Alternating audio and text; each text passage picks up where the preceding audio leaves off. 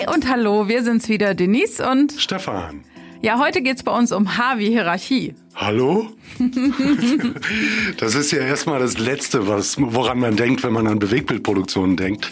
Da hat man eher solche Bilder von äh, wilden Kreaturen, einem wilden bunten Haufen, der wildeste Dinge tut im Kopf. Aber wenn ich von einer Idee zum fertigen Film kommen will, im Budget und in Timing, dann braucht's ganz, ganz, ganz klare Strukturen und auch eine Rangordnung. Ja, weil schließlich kann eben auch nicht jeder am Set einfach machen, was er will oder sich selbst verwirklichen. Ne? Auch wenn wir hier kreativ arbeiten, ist das nicht das Ziel. Und deswegen gibt's eben immer einen, der den Hut auf hat. Also das sorgt dann eben für klare Kommunikationsketten und letztlich auch für eine effiziente Ausführung. Und da haben wir ja schon ganz oft drüber gesprochen, dass der Ablauf eigentlich, obwohl wir kreative Dinge tun, fast militärisch ist. Ja, es gibt hier wie dort ein klar definiertes Ziel und eine Führung. Also mehrere Menschen in einer unübersichtlichen Situation dazu zu bringen, ungefähr das zu tun, was geplant war. Und auch bei Bewegtbild ist es so, dass dieses Führungspersonal oder die Führung immer sichtbar ist. Sie ist immer vor Ort und sie nimmt zu den gleichen Bedingungen an der Arbeit teil wie alle anderen Teammitglieder auch. Und äh, beim Bewegtbild gibt's ganz klar einen Boss. Das ist die Funktion, die vom Auftraggeber oder vom Sender oder vom Kunden als die Regie auserkoren wurde. Die hat den Hut auf.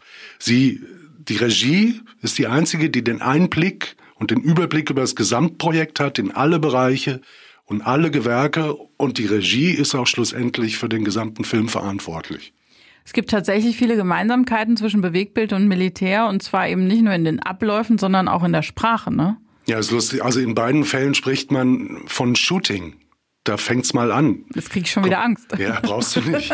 Aber auch du sagst, komm, den Schuss, lass uns den schnell noch machen oder wir brauchen noch den Gegenschuss oder ich schieß mein Stativ ab. Also das Shooting im Wortsinne ähm, ist in beiden Bereichen äh, weit verbreitet. Und es gibt natürlich auch noch Gemeinsamkeiten in der Technologie. Also Befestigungsschienen an Kameras für Zubehör nennen sich NATO-Rails, also die NATO-Schienen. Und auch die ganze Technologie, denken wir nur mal an die Gimbals, also diese Kamerastabilisierungssysteme. Das sind eigentlich für Panzer, Kampfpanzer entwickelte Feuerleitsysteme. Das heißt, egal wie der Panzer sich bewegt und was der im Gelände macht, durch Wasser fährt, durch über einen Hügel, dass die Kanone oder das Rohr immer exakt aufs Ziel gerichtet ist und nichts anderes. Das hat man miniaturisiert in den letzten Jahren und nichts anderes sind äh, machen Kameragimbals heute in verkleinerter Form. Oder aber denken wir an, dass wir überhaupt mit kleinen leichten Kameras drehen können, ist auch Militärtechnik, weil die haben kleine leistungsfähige Akkus für ihre Nachtsichtgeräte entwickelt und und und. Da gibt's viele Beispiele. Also die Parallelen sind unübersehbar. Ja, wir haben uns da scheinbar einiges abgeguckt aus dem Militär. Etwas, was auch so ähnlich ist wie dort, ist tatsächlich ein Meldesystem. Das ist tatsächlich beim Bewegtbild auch sehr hierarchisch. Absolut. Und es ist für Außenstehende oft nicht nachzuvollziehen. Aber es macht Sinn, weil Aufgaben werden ganz klar kommuniziert und genauso klar auch quittiert. Wenn die Aufgabe ist, macht dies und das, wird immer quittiert mit dies und das läuft. Damit ist nämlich dem, der den Auftrag gegeben hat, auch klar, dass der Auftragnehmer, der ihn ausführen soll, den Auftrag vollumfänglich verstanden hat und ihn auch ausführen wird. Und damit ist der Kopf wieder frei für die nächste Aufgabe, weil er weiß, die Aufgabe wird erfüllt und die Vollendung oder die Fertigstellung der Aufgabe wird unaufgefordert auch wieder an mich zurückgemeldet. Das heißt, ich kann mir das aus dem Kopf schlagen, muss mich darum nicht weiter kümmern, brauche nicht nachfragen. Und auch bei, bei mir, wenn ich als Kameramann, muss ich der Aufnahmeleitung, wenn mein Beritt spielt, wenn ich soweit bin, melde ich unaufgefordert Set, Kamera ist Set, dann weiß der, okay, ich kann die Schauspiel holen, wir können proben, wir können dies. Und so geht es weiter. Und es muss nicht ständig nachgefragt werden, das spart eine Menge Zeit und Energie. Und das hört sich seltsam an, bin ich sicher, für Außenstehende. Aber wenn man einmal erlebt hat, wie gut und wie schnell und wie verlässlich das funktioniert im Bewegtbild, dann will man es nicht mehr anders haben. Letztlich ist ja ein Kunde auch erstmal ein Außenstehender, wenn er ans Set kommt. Und deswegen ist da auch oft äh, das erstmal so ein bisschen schwierig zu verstehen, wie diese hierarchische Kommunikation funktioniert. Und das haben wir eben dann auch schon oft erlebt, dass dem Kunden was auffällt. Und das ist ja auch gut, wenn ihm was auffällt. Aber dass er dann quasi das halt zu dem sagt, der dann gerade vorbeikommt, ne? So, und wenn das halt jetzt ein Beleuchter ist oder jemand, der sich um die Kabel kümmert oder sowas vor Ort, dann kommt im Zweifel der Wunsch des Kunden gar nicht bei der Regie an. Deswegen legen wir auch immer so viel Wert drauf, dass eben auch der Kunde eingeweiht wird in diese Kommunikationsketten.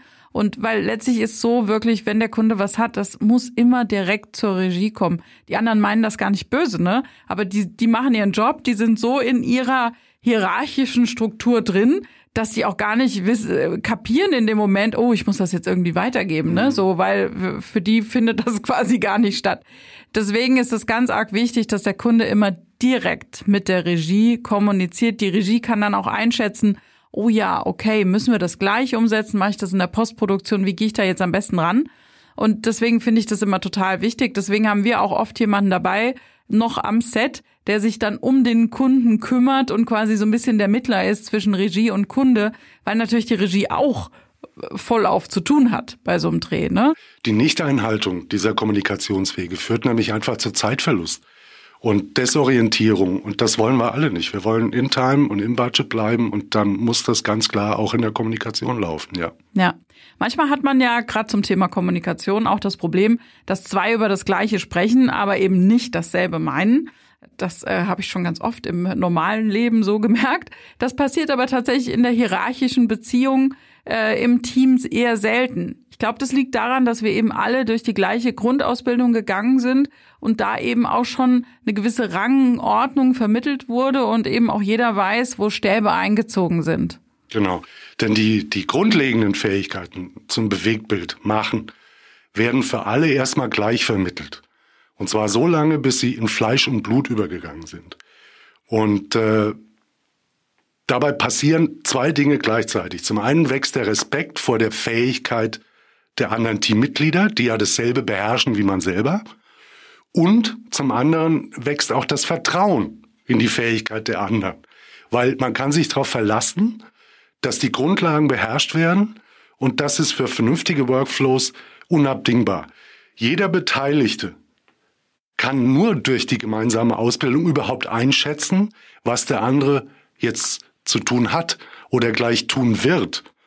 Und äh, nur dadurch, dass man das richtig einschätzen kann und durch dieses Wissen, mhm. kann man sich überhaupt erst gegenseitig unterstützen. Und äh, wenn dann nach dieser gemeinsamen Basisausbildung im Bewegtbild die Spezialisierung der Einzelnen anfängt, dann fangen sich Respekt und Vertrauen an, so richtig gegenseitig immer weiter zu befördern. Und nur dadurch kommen wir zu diesem gemeinsamen Ziel, nämlich einem tollen Film. Hm, ja, genau. Heute träumen ja letztlich alle immer von diesen flachen Hierarchien. Ähm, aber das muss man ganz klar sagen, das wäre bei Bewegtbild eben einfach nicht zielführend. Gerade auch, weil man eben einen wirklich bunten Haufen Kollegen in die gleiche Richtung lenken muss, ja. Und, ähm, und das letztlich ohne zahlreiche Meetings und und und. Also bei einer Produktion muss ein Team, das sich im Zweifel fremd ist. Also klar, die Regie und der Kameramann, die kennen alle Teammitglieder, aber alle anderen reisen an dem Morgen an und dann muss es zack sofort losgehen, ja.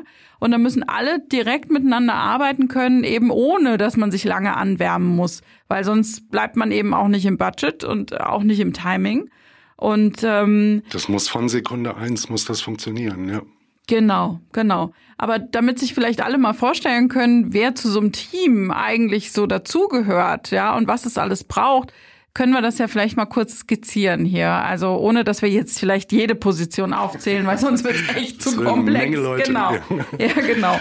Also sagen wir doch mal so, mit der Auftragsvergabe setzt sich letztlich dann die Vorproduktion in Gang. Ja, die Maschinerie beginnt. So, was gehört denn alles zur Vorproduktion dazu? Über ein Auto haben wir schon gesprochen. Das heißt, wir gehen davon aus, wir haben ein Buch. Und gleichzeitig und parallel dazu oft fängt schon die Produktionsleitung an zu wühlen. Ähm, sprich, da müssen Verträge gemacht werden, da müssen Honorare, Lizenzen, all das muss geklärt sein. Äh, die ganze Logistik, die Teamplanung, die Technikplanung, die bis hin zur Versorgung mit Material, ob das äh, Medizin oder Nahrung oder Betriebsstoffe ist, das wird schon vorbereitet. Parallel kümmert sich die äh, Aufnahmeleitung schon um Drehgenehmigungen, Parkgenehmigungen, Absperrungen, all das, während Regie und Kamera oft zwei Dinge tun parallel, nämlich Scouting und Casting. Scouting ist das äh, Finden von dem buchgemäßen Drehorten. Da ist dann oft schon auch die Aufnahmeleitung dabei, die die Drehorte auf die Eignung zum Dreh auch abklopft.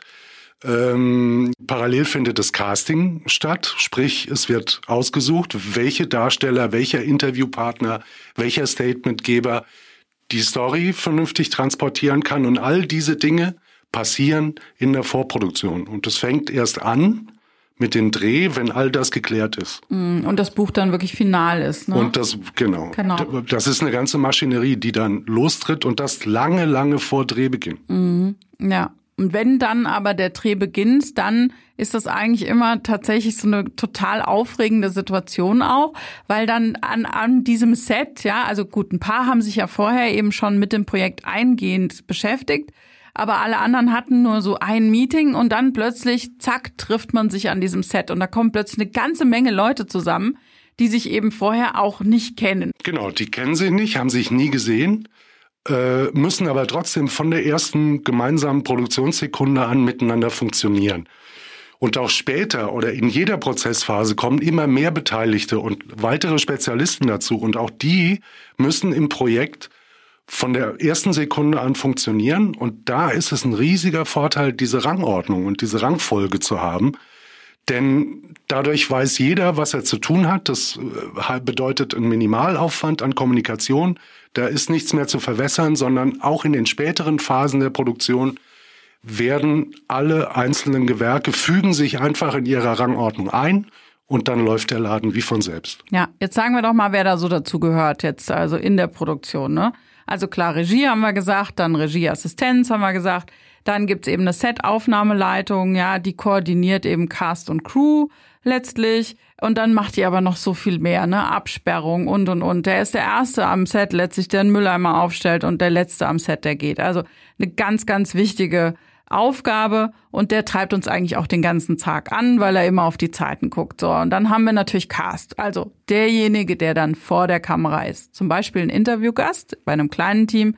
In einem großen Team sind es dann eben die ganzen Schauspieler, die dann eben vor der Kamera sind. So, und zum Cast gehören übrigens auch Tiere. Ja, ich hoffe immer, dass sie nicht dazu gehören, denn mit Tieren zu drehen ist wirklich eine eine Sache, die man eben nicht vorher in den Griff bekommt. Ne? Da kann man immer nur hoffen, dass es funktioniert. Äh, der letzte Terrain mit Tieren waren eben Tiere, die plötzlich alle vor uns geflohen sind. Also gut, aber anderes Thema.